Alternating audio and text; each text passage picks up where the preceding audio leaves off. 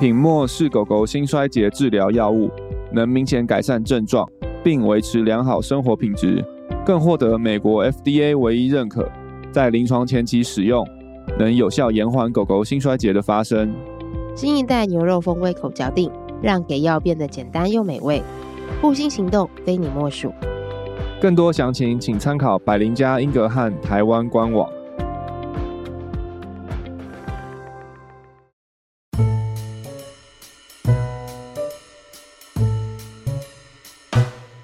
欢迎来到动物医院三三九号，我是卢医师，我是马格。今天是成为你的避风港特辑《毛孩爸妈的心脏病完全指南》第三章的 Part Two。希望透过这个指南，让所有毛孩爸妈都可以知道他们目前所需要的心脏病知识，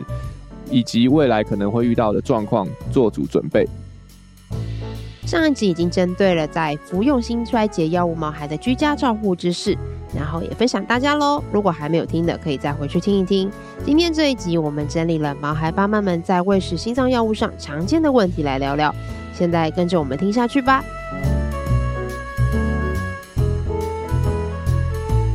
OK，今天是我们的那个新毛孩爸妈的心脏病完全指南第三章 Part 2，也是最后一集了。没错，对，上次已经讲完了照护知识，那这一集我们要针对他们用药上面的一些。大灾问啊！啊，对啊，对用药应该真是我们最常被问的吧？对，而且用药其实也是最治疗最重要的一环的啦。没错，就是不管我们在医院做了多好的检查、精密的检查，嗯、开了多好的药，对，回家没有喂进去，其实一切都是枉然。是啊，你们还是要吃进去啊，宝贝们。对啊，我最我最近就遇到一个蛮有趣的故事的的故事，就是那个、嗯、那个狗狗它来。回诊的时候，就是就它的主诉是昏倒，oh. 对，然后后来因为然后就是有诊断出他是有肺高压、肺部的高血压，所以他昏倒。嗯、然后我们医生我们就开给他那个威尔刚，因为威尔刚其实它就是治疗肺部的高血压的一个降肺高肺高血压的药物，对对，针对毛孩们，针对毛孩，其实在人也是。对，oh. 那在人的那个男性使用的那个是，其实是某个层面是它的副作用，就是它也会造成那边的血管扩张。是是是，对对，但是但 是其实它本来是用来治疗肺部高血压的药，所以在狗狗的话，我们是很在我们医院也很常见，很常见，应该每天如果在药房都会包到威尔刚，因为在狗狗的心脏病也蛮常并发有肺高的状况。然后那天那个事主就回诊，然后他就说，哦，那个那个他狗狗最近虽然有有服药，但是还是。会会昏倒，啊怎么办的？对，对啊，然后就后来就是先了解一下，哎，那检查一下的状况有没有变严重啊？然后当时看起来好像还好，然后后来就在细问之下就，嗯，才知道说，哦，原来那个他有时候喂药会有时候有喂，有时候没喂，然后就问为什么时候，可能他们那时候爸爸在旁边才说，哦，我知道那个是威尔刚之后，我觉得这个药可能太猛了，所以我就不大敢给他吃，对，怕那个。吃下去等一下太猛，这样子对心脏可能不好，还是怎么样？对，就是爸爸对威尔刚的个人情感会影响到他去投药的这个意投药的意愿。嗯嗯，对对，所以我就后来就花一些时间跟他解释说，哦，我们给他是威尔刚，不是为了那部分呢，男性的目对，是是为了他的肺高压，而且这个药就是治疗那个，他要吃的才会稳定的控制住。对，我就觉得昏倒啊，对，我就觉得很可爱。对，但是 也再次强调，就是说真的。我们即使处方开的再好，嗯、就是要喂进去才会真的有真的有效。对，你没吃进去，它的状态就是这样子，没有办法改变。对对对对，对，你要真的吃下去，嗯、我们才可以进行往下一步的方向去治疗。没错，没错。好好玩哦，这宝宝好可爱哦。对啊，哎，其实也其实也不是第一次。对，其实也不是第一次，不是第一次有那个男性饲主对威尔刚有特别的想法。对，所以我接下来呢遇到那个是男性饲主带来吃威尔刚的时候，可能都要多多解释一下。对对对，你不要担心，不用担心，因为在狗狗确实也比较没有那个。人类会有的那个副作用。哦，对对，所以通常他们不会有这方面的问题，对 对对，所以就是不用担心，对，反而是真的，他们没有假设因为肺高压会昏倒而没有服药的话，他们可能真的就会继续昏倒，嗯，对对对，这反而是更严重的影响啊，大家。真的真的。不要被吓到，对，他的爸爸好可爱哦，对啊，那卢医师跟他讲完以后，他比较有有，应该应该就 有了解，然后回去要按时吃药。对对，希望下一次回来昏倒的次数有变少。真的，希望下一次可以听到好消息。哎、欸，他真的就是没有再昏倒。对对对，没错。好可爱哦、喔。好哦，所以看来这一集真的也是蛮必要的。真的。对，要给大家分享一下。对，那我们今天就准准备了几个我们自己常被问到的问题啦。嗯、那我相信一定也是很多。毛孩爸妈们也常会遇到的，对对，就是如果如果有那个我们没回答到的，可以欢迎大家留言在底下。对，也许我们如果真的问题太多，我们也许可以再做之后再做第二集继续回答。对对，Q&A 的那个大回复，嗯、我相信大家应该也会蛮想要去知道这部分资讯。好，那我们就来啦，大家路易斯请请接招了，我就准备了几个了哦，我尽力来。对，第一个啊，这个这个。普及啦，很 OK 的。通常就是我觉得我们最常被问到的问题就是这些心脏药物的话，我们要饭前吃还是饭后吃？嗯，其实其实照理来说啦，应该是每一个药都要分开来看。然后确实有些的药它就是要所谓空腹吸收会吸收比较好，嗯，那有些的药可能是要跟食物吸收比较好。对。但是以所以所以这个问题答案我，我我还是会说，今天我们所有的问题的的我回答答案都是一个。概论就是一个原则，对，uh. 但不是代表可以符合每一个毛孩的状况。你们大家还是要去问你们的主治医师开药的那个医生，对，去问他到底该该吃还是该怎么样吃是最好的。那、嗯、那我们今天可能跟大家分享是呃我们的一些的原则啦，对，所以是像。饭前饭后吃，其实，在心脏病药，其实大部分的心脏病药其实是没有太大的差异。嗯，对。那一个比较可能会被问的，其实就是呃那个品莫这个强心药。对对，因为它的在台湾的访单上面是写说要空腹服用。对对，但是其实呃在美国的访单，如果有有看过英文吗？美国访单其实就没有特别写。对，那其实、oh. 其实后来我们真的有询问过他们的厂商，其实他们后来在美国没有特别写空腹，就是因为他们现在的品莫其实都有含这个柠檬酸的成分，对他们其实可以帮助品莫，不管在它的胃液的酸碱度高低的时候，都可以有很好有效的吸收。哦，oh. 对，那那所以我们我们现在其实是心脏病患的话，其实呃有吃利尿剂啊、品莫啊，或是一些降血压药的话，其实它是可以空腹也也可以。也可以跟着食物一起吃啦，所以通常我会觉得心脏病患，如果他的药是我们常见的这几个的话，嗯，应该就是是可以看怎么样喂是最好喂的，对，因为有些有些时候跟食物吃不跟食物吃也会取决于它食欲的好坏，对，就是有些狗狗可能食欲很好，当然它就很适合跟跟跟这个食物一起吃，但它如果食欲不好，就是爱吃不吃的，很多时候像我们有些是不是把粉就撒在饲料上面，对。或者是肉泥上，那就狗狗就是爱吃不吃的，或者可能吃一餐吃了两个小时才吃完，嗯，那这样我们的那个药效作用其实就是会、嗯、会有差别，对，那还不如你好好一次把它喂完，不要跟着食物一起喂，那我们比较确保它都有把药吃进去，对，所以我觉得可不可以跟食物吃，除了一个当然要问医生说这个药可不可以混食物一起吃以外，嗯、还要去评估的是你家的狗狗。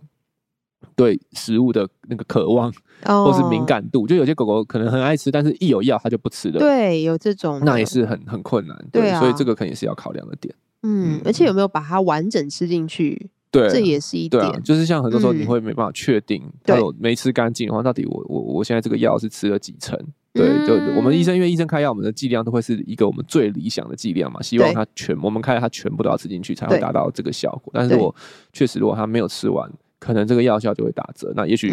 动物的状况可能回诊，当我们听到说哦它不稳定的时候，可能不是我们原本开的处方不够，而是可能是吃的不够。对对对对对。哦、所以这样，如果如果你家动物是因为这样，然后可能不一定每餐都有吃完的话，一定要跟你的医生讲，不然他会误以为是他剂量开不够，他就越开越更越高。啊、对，那其实他不一定需要那么高的剂量的药。嗯、对，嗯、对，所以其实喂法的这部分也是需要让。医师知道的，对啊，就是说喂药，对啊，你喂药的状况是否有每一次都有顺利的喂完？因为如果真的不顺利的话，我们也可以一起想办法。嗯，因为其实像像我们在我们医院有提供有胶囊，然后可能药粉嘛，药粉也许可以用药针筒药水喂，或者是说可能可以倒在食物里面一起吃。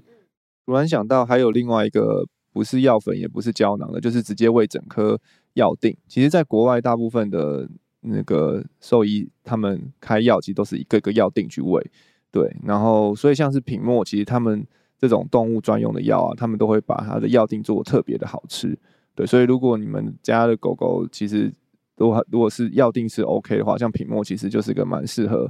用整颗药定去或者半颗药定直接剥，然后喂给它吃的。当然那个剂量你必须还需要去跟医师再做一下调呃讨论这样子。嗯，对，就就就有有一些不同的方法。那这个真的你要看每个动物或者饲主习惯的方式，对，去找到一个最佳解。对，因为经常要毕竟一吃可能就是一辈子要继续吃的。对对对，嗯。对，常在听到医生在跟饲主说，毕竟这个药吃下去，我们是要吃一辈子的。真的，对，所以一定要找到一个 方式是可以，呃，可以和平共比较和平共存的去喂的。对，也不要说那个方式每一次狗狗吃或猫咪吃药都要搏命，那那个可能也不是一个很好的方式。对，就是两，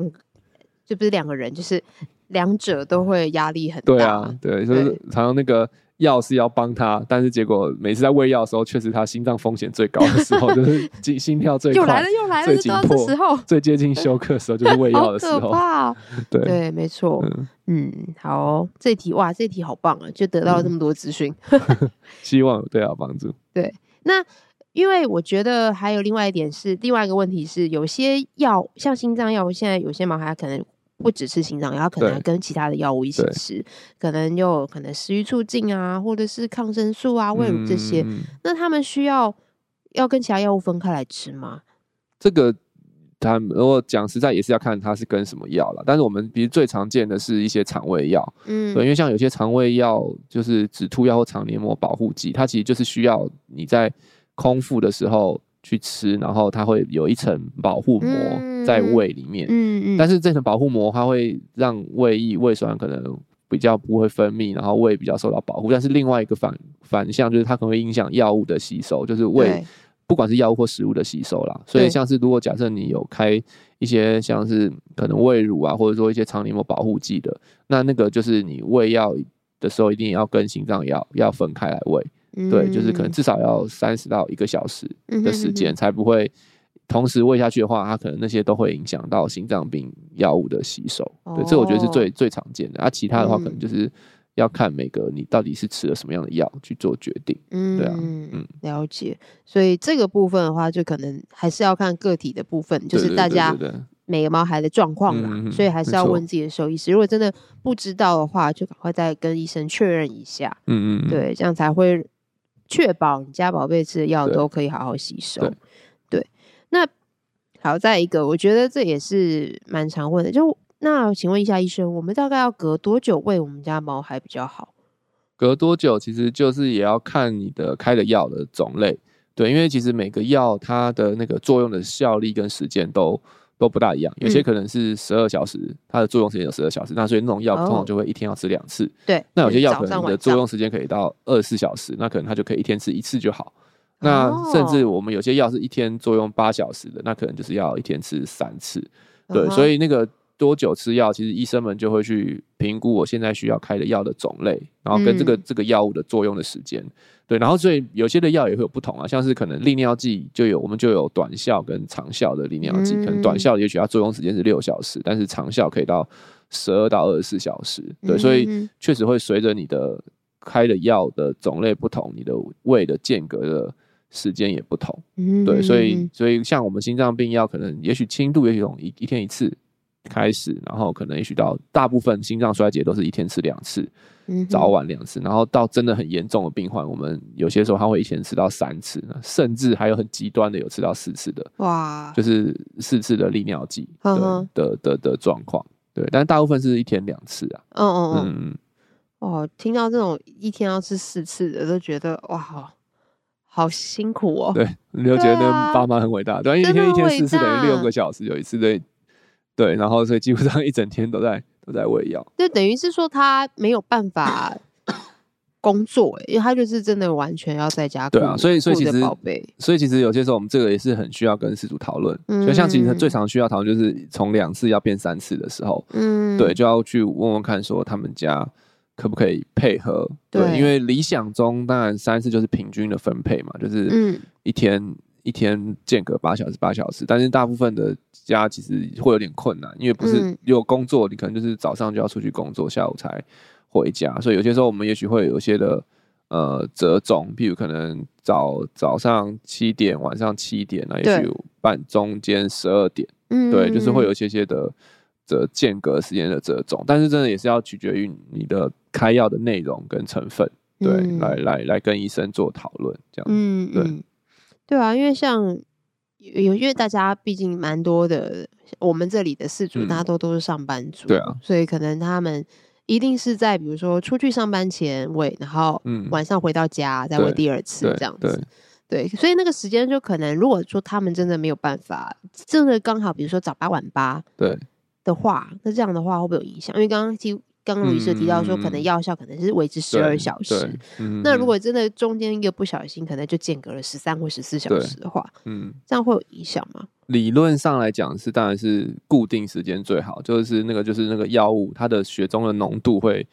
最、嗯、最稳定。对，所以我还是会建议说，就是如果尽可能的话，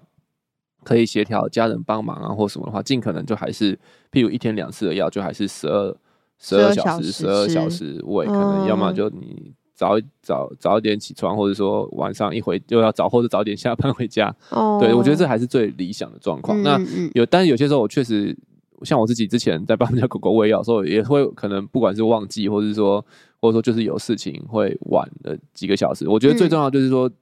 你即使晚了也要记得喂。对，因为像我有一些事主，他会哦，哦，今天晚了两个小时，那我就不要喂了好了，就跳过这一包。哦、对，就是直接跳过一包，嗯、会比晚喂还来的不好。对，你晚一点吃，你至少药还是有进去，你后面还是有作用。只是说，通常你晚喂药的时候的危险，就是在你就是原本可能七点要喂，你后来九点喂，其实最危险就是七点到九点这段时间，他的身体里的药物浓度会最低，嗯、所以他有可能会有一些的状况。那你反而你。九点赶快喂进去以后，药物身体的药物浓度起来后，其实就不用太担心。嗯，对，所以我们大部分的原则啦，就是说，如果你你的喂药你晚你忘记的时间，然后距离你下你你发现你忘了喂，然后你要喂的那个时间点，对如果距离你的下一次喂药是超过四小时的话，你就还是还是喂。但是如果是四小时内的话，嗯、可能你也许可以考虑，就是下一次的药提早一点喂。嗯，对，就是可能提早个两个小时喂，对，这样子让它的作用时间前后再平均，然后下一次就可以再喂喂回正常的药物。哦、对，但如果你发现哦，你这次你忘了，你只有忘两个小时，然后下一次喂药还要十小时后，那你就是赶快先赶快喂进去，嗯、对，让它至少一整天的总量是一样的。对，对，对，对，就是是当然现实生活中是可以做一些的微调，但还是原则上，如果以他们的。药物作用来讲，最好的话还是固定时间，嗯、就十二小时或者八小时是最好。嗯，对啊，嗯嗯。所以这就是为什么要定时定量的重要性了，就是要维持它宝贝们血那个身体的血中浓度对是一致的。对，对，然后因为像真的我们有些比较严重的病，他可能都会在喂药喂药前的几个小时开始有状况，嗯、像可能很多时候为什么要变成三次，欸、就是会发现说他每次都是在。晚上要喂药前就开始有点点不舒服，嗯、就觉得好像他那个药效已经快要没了没了，然后要补上去。哦、那这种时候有时候我们就会跟饲主讨论，那是不是要改成三次，让他的药物作用是比较延续，可以接下对对对接下去的。对哦，原来是这样子哦。嗯、对哦，明白。但是这个都是要跟你的医生讨论了，所以如果你你的喂药时间如果跟你们一开始讲好的不一样的话，一定也要让医生知道。嗯，对，就不要害怕说怕被医生骂或者是什么，但是一定要让他知道，因为。我们评估这个药适不适合他的依据，都会在于我们知道他是怎么吃的状况底下。除了我们开的药物种类跟剂量以外，我们也知道他怎么吃，所以我们才可以去做一些的微调。对，但是如果我们意识到他吃的东西跟他实际吃的状况不一样，那可能我们的判断就会失真。对，所以你让医生知道说，你就是即使你的喂药时间就是很不固定或什么，你都要让医生了解。嗯，那我们可以去讨论出怎么样做一个最好的解法。嗯，对啊，因为像之前正也有说，有些改成三次药，他发现他真的不行不行了，那我们后来就还是改回两次，然后把两次的药物剂量加重。对，因为吃进去还是最重要，因为有时候三次他真的是。五一一个礼拜里面可能只能喂到两天的第三次药，哦，那那，那不如我们还是把两天两次的药物加量，这样，嗯，嗯，所以都是可以可以有讨论的空间了。嗯，了解，嗯，好棒，这个、这个我自己又又长知识，我自己也是。那我觉得，因为刚我刚刚我跟卢医师提到嘛，就是可能为什么要定时定量，就是粉量为什么要平均这部分，嗯、就是希望达到一个对浓那个浓度是平均的嘛，那。有些时候真的一个不小心啊，可能在把药粉弄出来的时候，一个手滑就粉就散掉了，或者是他可能就是失败了，喂失败了的话，那可能粉量就变少。那这样的话还要继续喂吗？还是我们就拆一包新的呢？其实会建议就是要拆包新的，因为就是你那样的话，你喂进去的剂量就会不大够。嗯，对，所以其实我会建议就是通常你拿药啊，可以多拿个几天。就是有点 U B，、嗯、因为确实喂药有时候就会有些失误，不管你拿的是胶囊或是对，或是粉包，有时候不是你失误啦，是你喂着狗狗的时候它就吐掉或者怎么样，嗯、就是就是没有喂进去，所以我觉得最好家里的那个药的量啊，都可以多隔一两天，然后让你有自己有失误的 扣打，对对对。对，对，然后这样就比较不会担心说，哎、欸，我我这次失误会不会影响到我下次回诊前就没药了。对，所以我通常会建议饲主，如果像在心脏病患要拿药，你其实，你假设十天后回诊，也许你可以拿个十二天的药，就是家里都可以多个多个一两两两一两天两三天的药，就是备着，因为有些时候也是临时突然有事不能回诊，那药就断掉也不行，所以有个两三天的药备着，我觉得是 OK 了。对啊，这也是一个解法。对对，没错，我有有一次有遇过几个事主，可能他预约取药的时候就会也讲说，哎，那个。啊，约取啊啊，不然你再多多帮我弄两天好了。有时候会失败，他自己就会 自己这样讲。他们有些爸爸妈妈自己知道。对对对，我就当个 U 比要，他说 OK，那我多拿个两天这样子，会自己这样提。对，哎，这也真的是蛮聪明的方式。对对，没错。对，所以如果喂失败的话，就是如果不小心手滑了，粉少了，我们就是再喂一次新的，或者是他可能如果喂不进去，他可能喂了又吐出来的。对，那我们就是。还是再排开开一个新的，对，吐出来这个就是也是很也是很难的地方，就是我觉得如果它是一吃下去像胶囊一整颗，你就看它吐出来了，那当然那个就是要就是没有重新重新喂，对。但是如果它吃了之后然后吐，但是你吐你也看不到出那个药物的残留对 的样子，或者你只看到胶囊的皮，或者你其实看不到出药粉的话，其实因为药物的吸收其实其实是应该是。蛮蛮快的，就是它就溶解，然后吸收在胃里面。对，对，所以除非它真的是马上一几秒钟内就吐出来，嗯，然后或是你看得出来它吐出来的残骸，嗯，就是药物的本身的话，我觉得其实如果它是五分钟、十分钟后才吐，然后你也看不到残骸，嗯，那我是觉得是也许不用大家直接再额外再喂了，嗯，对对对。嗯，对，吐出来这一点真的是蛮难的。对啊，也常常常会打来问说，刚刚吐出来了要不要喂？对，我通常会先问他说，那你看得到残骸吗？就是你看得到会不会你吐出来的那个一滩里面有药粉？嗯，对，那如果如果是那样的话呢，代表可能应该真的还没吸收进去。对，但如果吐一次可能十分钟以后，嗯，然后可能也看不到残骸了，嗯，我觉得应该就应该可以不用喂了。对啊，嗯嗯嗯嗯，好。OK，因为我觉得我们也常碰到这个状况，有时候觉得，嘿，这个对啊，这真的真的就要 看每个状况，就是他的到底是吐是多久，那个是喂药后多久的吐，然后跟你吐的内容是是什么，这个好难哦。有些不知道的话，可能就是还是打去问医生吧。对啊，对对，没错。好哦，那再来再来这一题，药粉好还是药水好？嗯，这个问题。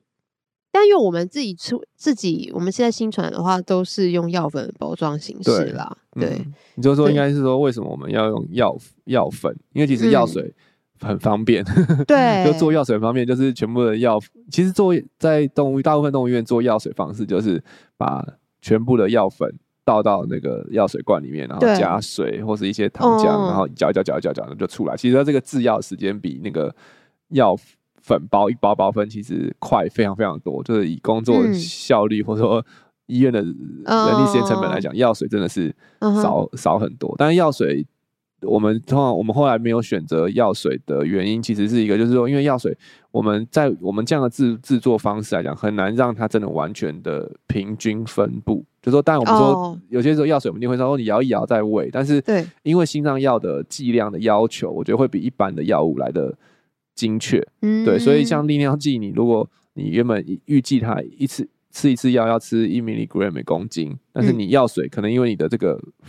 它的药粉在中间浮游的程度，哦、你刚好吸到一个一一个也是有可能就就吸到 double 的量，或只吸到一半的量，哦，那你吃进去的剂量就会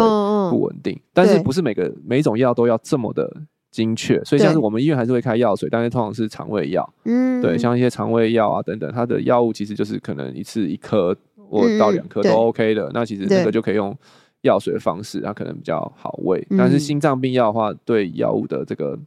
这个剂量的精确性比较高，所以我们就还是比较高纲一点的，就是用药粉，药粉，然后一次一包药粉，然后去确定它一包的这个这个剂量。对，所以。我其实是会真的建议说，如果你家的狗狗是在吃心脏病药，但是你目前都还是使用药水的这个形式的话，嗯、是可以问问看医院可不可以帮你改成药粉的形式，因为药水真的，我就我们的经验很难，就是真的均匀。嗯、对，所以你每一次吸，可能你吸底底比较靠底部一点，就会你就吃到比较高剂量的药；哦、你吸比较上面，你可能就会吃到比较薄薄一点的。对，所以我觉得 建议真的以心脏病药的话，我真的还是强烈建议。用一次一次分